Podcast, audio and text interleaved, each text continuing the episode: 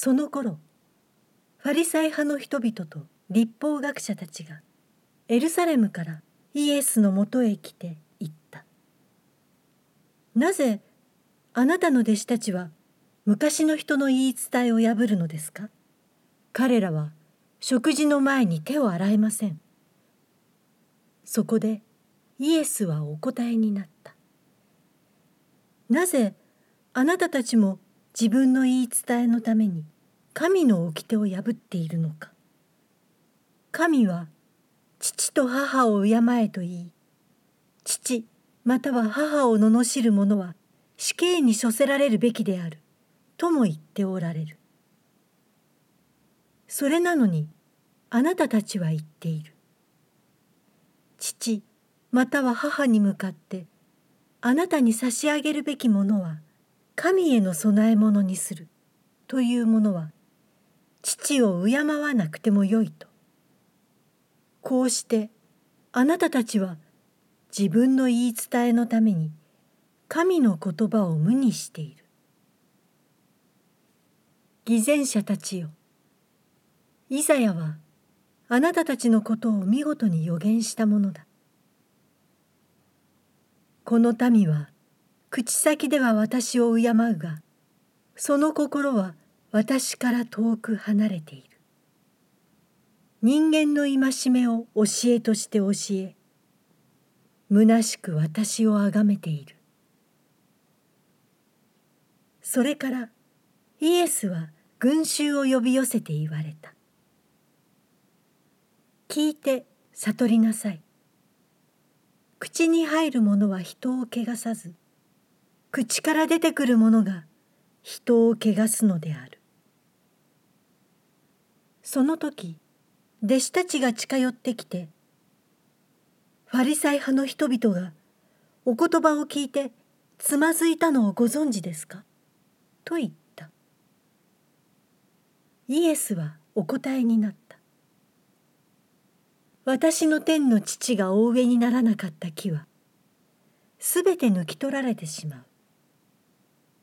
そのままにしておきなさい。彼らは盲人の道案内をする盲人だ。盲人が盲人の道案内をすれば二人とも穴に落ちてしまう。するとペトロが「その例えを説明してください」と言った。イエスは言われた「あなた方もまだ悟らないのか？すべて口に入るものは腹を通って外に出されることがわからないのか？しかし口から出てくるものは心から出てくるのでこれこそ人を汚す。悪意殺意姦淫みだらな行い盗み偽証悪行などは心から出てくるからである。これが人を汚す。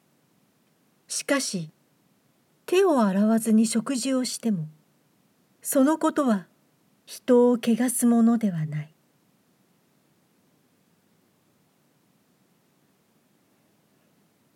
イエスはそこを立ちティルスとシドンの地方に行かれた。するとこの地に生まれたカナンの女が出てきて「主よダビデの子よ私を憐れんでください。娘が悪霊にひどく苦しめられています」と叫んだ。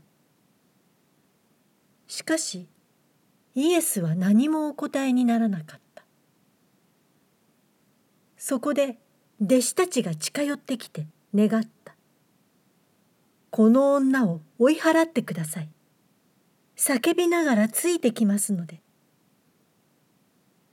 イエスは「私はイスラエルの家の失われた羊のところにしか使わされていない」とお答えになった。しかし女は来てイエスの前にひれ伏し「主よどうかお助けください」と言った。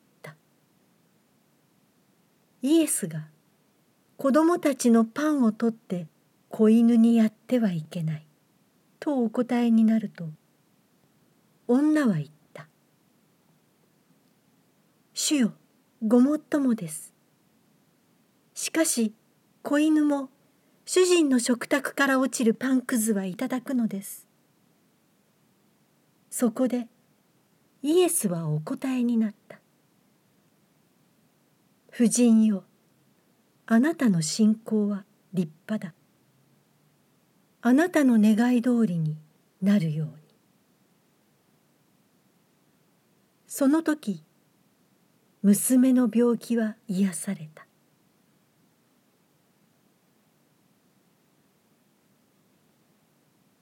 イエスはそこを去ってガリラヤ湖のほとりに行かれた。そして山に登って座っておられた。大勢の群衆が足の不自由な人目の見えない人体の不自由な人口の聞けない人その他多くの病人を連れてきてイエスの足元に横たえたのでイエスはこれらの人々を癒された。群衆は口の聞けない人が話すようになり体の不自由な人が治り足の不自由な人が歩き目の見えない人が見えるようになったのを見て驚きイスラエルの神を賛美した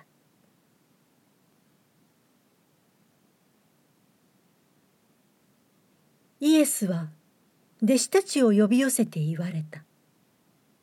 群衆がかわいそうだ。もう三日も私と一緒にいるのに食べ物がない。